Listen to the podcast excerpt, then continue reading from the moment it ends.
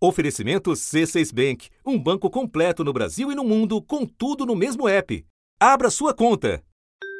A Victoria hoje está com 3 anos e 4 meses. Essa é a voz da mãe da Victoria, a Talita Negre.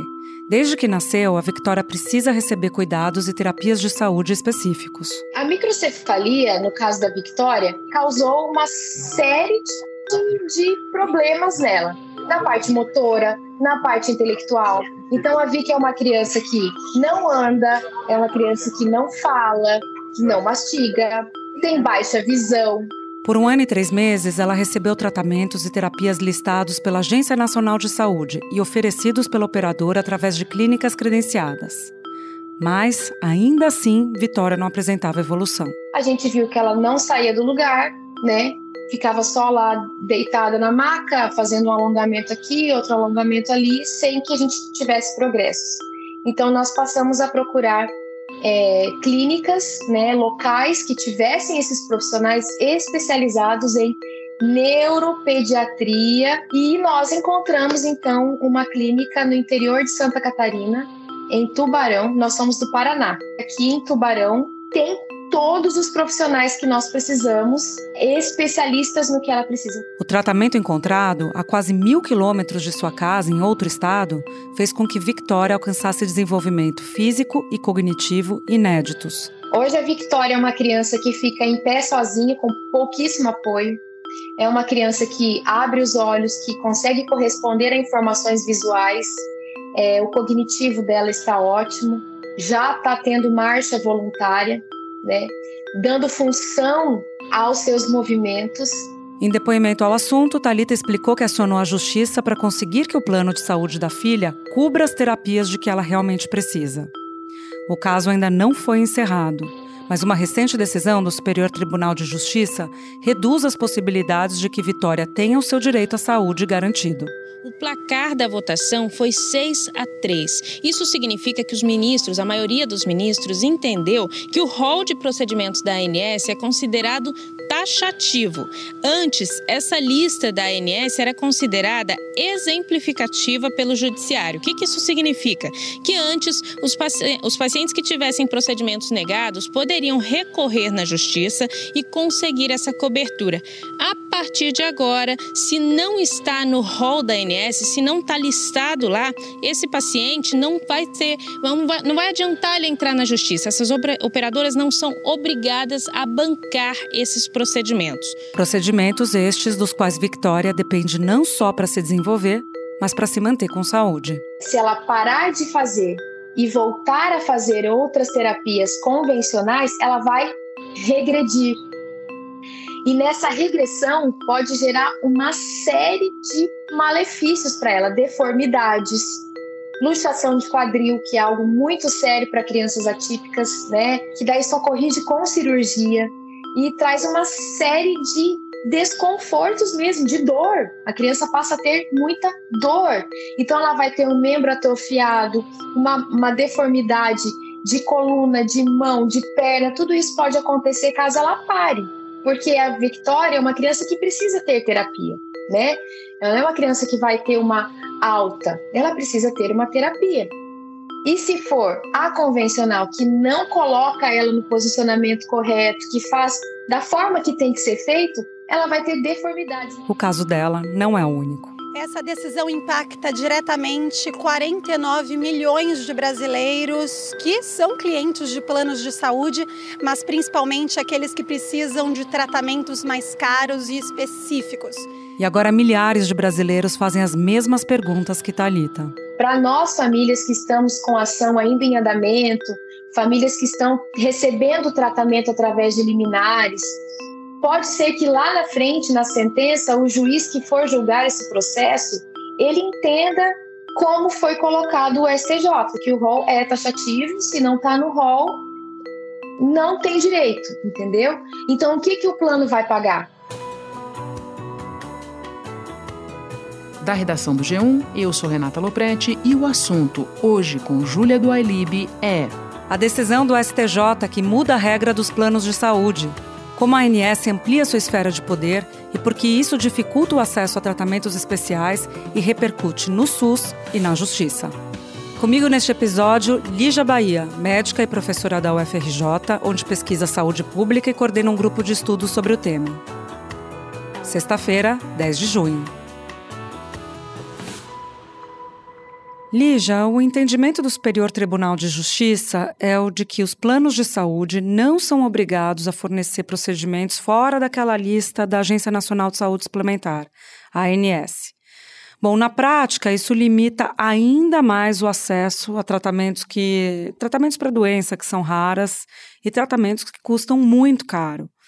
O que, que isso significa para os pacientes que dependem do acesso a tratamentos que não constam desse rol da ANS? É preocupante né, essa, essa decisão né, do STJ é, sobre o, esse chamado rol taxativo, mas eu acho que primeiro a gente precisava conversar assim, um pouquinho, que é, foi uma decisão ambígua, né? Porque eu não sei se vocês repararam que ela tem uma vírgula, né? E ela diz assim: em casos, há exceções. Por exemplo, para os casos em que não houver procedimento ou tratamento similar ao que é listado pelo paciente, nesse caso, os planos podem sim ser obrigados a dar a cobertura. O procedimento não pode ter sido indeferido pela ANS anteriormente e tem que ter eficácia comprovada e ser recomendado por órgãos técnicos de renome nacional e internacional. Na realidade, hoje já é um pouco assim, né? Porque quando você vai para o judiciário, quando as pessoas vão para o judiciário, é porque as coberturas foram negadas. A causa da litigação judicial é a negação de coberturas. Portanto, já houve, as empresas, as operadoras já disseram que aquilo não está coberto. E elas alegam que não está coberto ou porque não está coberto no contrato, porque o contrato veda essa cobertura, ou também uma outra, um outro argumento é que não está no rol de procedimentos e da ANS. E mais mesmo assim, os juízes de primeira instância, né, de segunda instância, eles tendem a ser favoráveis aos clientes de plano de saúde, exatamente por isso que você disse, porque é, se trata né, sempre de problemas é, que são problemas muito relevantes de saúde. Ninguém vai ao judiciário brincar. Não é uma brincadeira, né? No ano passado, só o Tribunal de Justiça aqui de São Paulo julgou mais de 16 mil ações de pacientes contra planos de saúde. Quase metade dos processos era por negativa de cobertura. Esse é o tema mais judicializado. Ninguém vai ao judiciário para solicitar uma internação hospitalar. Assim, como se fosse um objeto de luxo, é, um bem assim que a gente pode, ah, eu quero, eu quero uma internação hospitalar. Ninguém quer uma internação hospitalar, né? Ninguém quer fazer uma sessão de radioterapia.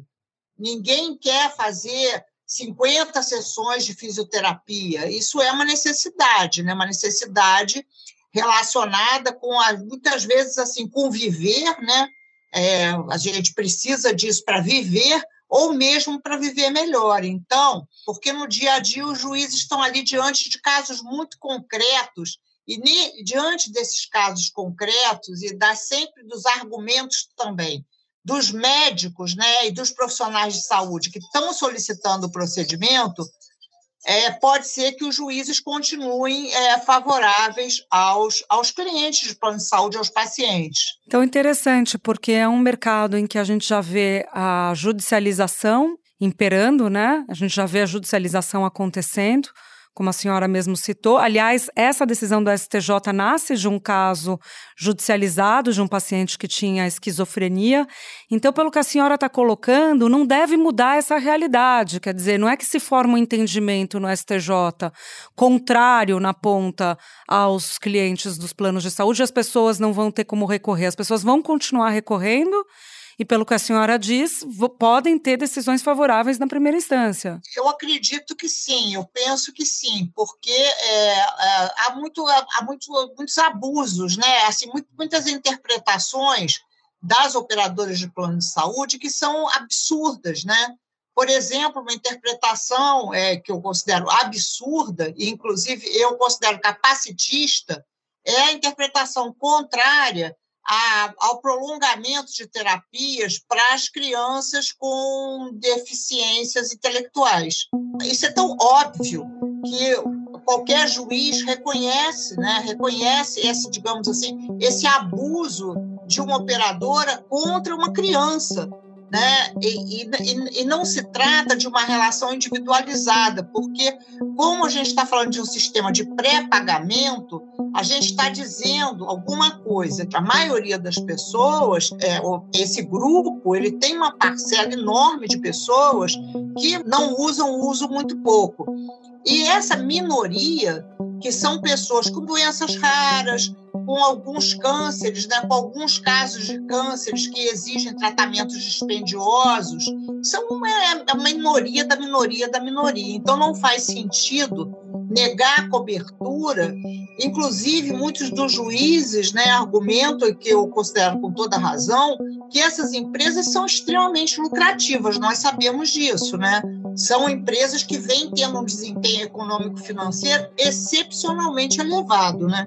Pois é, eu queria entrar então no argumento das operadoras que, de certa maneira, é chancelado pela ANS, né? Elas dizem que precisam de previsibilidade que se forem conceder os tratamentos que estão fora da lista é, definida pela ANS, terão um impacto financeiro, e aí o preço vai subir, e aí elas não vão conseguir manter a prestação de serviço que elas mantêm hoje. Como é que a senhora vê esse tipo de argumentação? Eu, vejo essa argumentação sempre como uma grande chantagem, né? É como se as empresas dissessem para a gente que nós as atrapalhamos. Então, por isso precisa aumentar 15,5%, e, e por isso precisa restringir cobertura. O aumento de até 15,5% é o maior em 22 anos. Esse é o maior percentual de aumento já aprovado pela ANS. Até então, havia sido de 13,57% em 2016. No ano passado, o reajuste foi negativo, menos 8,19%. O Instituto Brasileiro de Defesa do Consumidor alerta para a incapacidade dos brasileiros de arcar com ainda mais gastos nesse cenário. Essas operadoras, elas é, têm forte influência, né? elas são grupos econômicos poderosos, têm influência no Poder Judiciário, têm influência no parlamento e tem uma enorme influência na ANS. A ANS seria um órgão público, né? deveria ser um órgão público, e como órgão público é, de um país que tem na sua Constituição o direito à saúde, né? o direito à saúde está previsto na Constituição brasileira, entretanto, a ANS se coloca totalmente ao lado das empresas de plano de saúde, descaradamente ao lado das empresas de plano de saúde. A ANS é uma autarquia, ela é independente é, do, do Ministério da Saúde, na realidade, agências reguladoras têm um grau de independência muito grande. Ela pode fazer normativos, regular o, o, o setor através de normativos, leis, que viram, têm, têm a, a força de lei no sentido de regular os interesses de todos os agentes. Então, se você juntar os médicos, eles têm determinados interesses, os hospitais outros, os próprios planos outros, e o beneficiário é quem deve ser protegido. Se a gente tem um plano de pré-pagamento, todo mundo paga todo mês, não faz sentido dizer que se as pessoas usam, elas têm que pagar mais. Ora, se eu uso e se eu tenho que pagar mais, eu não preciso pré-pagar, né? O pré-pagamento, exatamente, ele é, ele é uma coisa sensacional, ele é um processo social sensacional, porque ele cria uma mutualidade. Significa que há um pacto entre nós, que nós sabemos que muitos de nós estão pagando e não vão usar. Essa lista, por exemplo, não contempla alguns tipos de quimioterapia via oral. Também não cobre cirurgias com técnicas de robóticas medicamentos aprovados recentemente e limita também o número de sessões de terapias para pessoas com autismo, por exemplo. As entidades médicas terão que solicitar sistematicamente ah, o incremento de novos procedimentos no rol da ANS e vigiar também o cumprimento do rol. Esse argumento, que é um argumento muito assim da boca do caixa, né? Ah, se você usa, você tem que pagar assim, sempre imputando uma culpa às pessoas, né? uma culpa aos doentes, uma culpa a quem precisa de cuidados, como se essas pessoas elas fossem um transtorno, elas estivessem atrapalhando, como se, se elas fossem responsáveis pelo desequilíbrio, não é nada disso, né? Porque, como eu já mencionei anteriormente, os grandes gastadores, essa é uma expressão né, na literatura, essa área, etc., se usa essa expressão, os grandes gastadores são um número muito pequeno de pessoas. Não, há, não haveria nenhuma necessidade de se fazer isso, né, de se estabelecer um rol taxativo que não faz sentido para a saúde, porque a saúde, na saúde, sempre haverá um direito progressivo. A gente é uma área assim que tem é, é inerente à área a inovação tecnológica, as descobertas científicas, portanto, ela, a saúde ela é antitaxativa. A saúde é alguma coisa que não admite isso, uma lista burocrática e ainda por cima muito importante né, que a gente divida essa informação, que é estabelecida por um órgão que não tem competência para isso. A ANS não foi criada para definir o que pode e o que não pode na saúde. Pelo contrário, a ANS foi criada para defender os direitos à saúde dos clientes de planos de saúde. Estabelecendo a tese quanto à taxatividade em regra do rol de procedimentos da ANS, eu nego provimento aos embargos de divergência. O relator, ministro Luiz Felipe Salomão, pontuou que a lista da ANS é elaborada com base em profundo estudo técnico, sendo vedado ao judiciário de forma discricionária substituir a administração no exercício de sua função regulatória. Para o magistrado, o modelo de saúde suplementar adotado pela legislação brasileira é de um rol taxativo mínimo, devendo o consumidor ser esclarecido dessa limitação em todas as fases da contratação e da execução dos serviços. Então, esse denominado rol de procedimentos, ele é legitimado por uma comissão que inclui CUT, inclui CGT, inclui ministérios é, de outras áreas, enfim, inclui pessoas que são fantásticas, que são entidades maravilhosas, etc., fortes, mas que não têm expertise para decidir quais são as tecnologias e quais não são as, as tecnologias que têm efetividade para a saúde. É, em outros países não é nada disso, né? Outros países têm sistemas de avaliação tecnológica bastante, bastante fortes, é, com competência técnica, que desenvolvem pesquisas, que não é o caso da ANS. A ANS não faz pesquisa, a ANS está totalmente de costas para pesquisa científica, para as relações com as universidades, enfim, então lugar errado, né? Lugar errado para se definir isso. Espera um pouquinho que eu já volto para continuar minha conversa com a Lígia Bahia. Com o C6 Bank, você está no topo da experiência que um banco pode te oferecer. Você tem tudo para sua vida financeira no mesmo app, no Brasil e no mundo todo. A primeira conta global do país e atendimento personalizado, além de uma plataforma de investimentos em real e dólar com produtos exclusivos oferecidos pelo C6 em parceria com o JP Morgan Asset Management. Quer aproveitar hoje o que os outros bancos só vão oferecer amanhã? Conheça o C6 Bank. Tá esperando o quê? C6 Bank. Lígia, para a gente encerrar, toda essa nossa discussão, ela tem um embasamento constitucional que é o artigo 196, 196.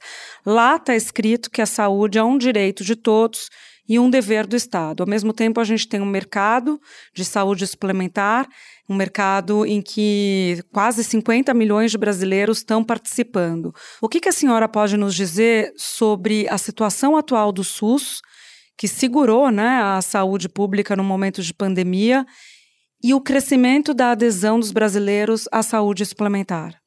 Sim, a gente tem um sistema de saúde muito desigual, né? A gente é, nós estamos num país muito desigual, né? O SUS foi aprovado pela Constituição de 88, talvez tenha sido na Constituição de 88 o projeto mais inclusivo, né? Que nós que, que nós conseguimos passar naquele momento. Mas é importante também que todos tenham essa informação que o SUS constitucional jamais foi implementado, né? O SUS constitucional aprovado na Constituição, ele foi negado, ele foi mais negado que Jesus Cristo, né? Ele foi negado pelo presidente Sarney, ele foi negado pelo Collor, e daí em diante ele já não era mais aquele SUS, né? Houve, houve sempre assim tentativas de retomar o SUS, mas o SUS ficou desprestigiado e subfinanciado. Então, é desprestigiado politicamente, né? Sempre uma ideia que o SUS é um sistema para pobres, não é um sistema para todos. Tem a fila, uma fila que não anda, é, as pessoas têm que acordar quatro horas da manhã para pegar uma senha. Até hoje, até hoje, os vereadores e os deputados interferem no acesso e uso de serviços públicos, né? Há uma politização indevida. Funcionários do maior hospital público do Tocantins foram presos hoje em Palmas, suspeitos de fazer parte de um esquema em que eles cobrariam dinheiro de pacientes para furar a fila das cirurgias do SUS. É por isso que se busca, então, essa alternativa dos planos de saúde, que, por sua vez, é, deveriam estar dentro no mercado, né? deveriam atuar com regras de mercado, ou seja, com competição, né? Eles deveriam competir entre si para serem melhores. Entretanto, veja, não é isso que acontece. Eles exigem um rol de procedimentos, né? É o mínimo e eles querem ficar nesse mínimo. As listas, as regras de cobertura, etc., elas são típicas de sistemas públicos, né? É muito estranho é muito estranho que empresas privadas exijam isso, né? Então, na realidade, tem uma, sempre uma coisa subjacente a todas essas decisões, né? tanto essa do, do poder é, judiciário, quanto agora também tem uma comissão, é, uma comissão especial. Né? Sempre as operadoras querem aprovar coberturas mínimas, mas muito mínimas, né? o que a gente chama de plano de saúde de melhorar o copo d'água. A Associação Brasileira de Planos de Saúde, que representa 143 operadoras, disse que a decisão do STJ garante segurança jurídica ao setor. Em nota, a entidade disse que em nenhum lugar do mundo há cobertura ilimitada de tratamentos ou procedimentos. A associação destaca que o atual rol da ANS tem mais de 3 mil itens. Então a gente tem um SUS, assim, uma, uma, uma acepção de SUS para pobres e de planos de saúde para menos pobres. Então, qual é a diferença entre você ter um plano de saúde com muita restrição de cobertura, muita, muita, muita restrição de cobertura, e o SUS? Né? Mas é, nessa, é, é, é nesse, nesse, nesse intervalinho muito mínimo que elas crescem, que elas querem vender mais plano de saúde, enfim. E para as pessoas chegarem, né, tentarem ser atendidas no plano de saúde, não conseguirem e terem que ir para o SUS. Professora, muito bom. Agradeço demais a participação da senhora aqui no assunto e até a próxima. Até a próxima. Este foi o assunto, podcast diário disponível no G1, no Globoplay ou na sua plataforma de áudio preferida. Comigo na equipe do assunto estão Mônica Mariotti, Isabel Seta, Lorena Lara, Thiago Aguiar, Gabriel de Campos, Luiz Felipe Silva, Thiago Kazuroski, Gustavo Honório e Etos Kleiter. Vale a pena seguir o podcast na Amazon ou no Spotify, assinar no Apple Podcasts, se inscrever no Google Podcasts ou no Castbox e favoritar na Deezer. Assim você recebe uma notificação sempre que tiver um episódio novo. Eu sou Júlia do Alibe e fico por aqui. Até o próximo assunto.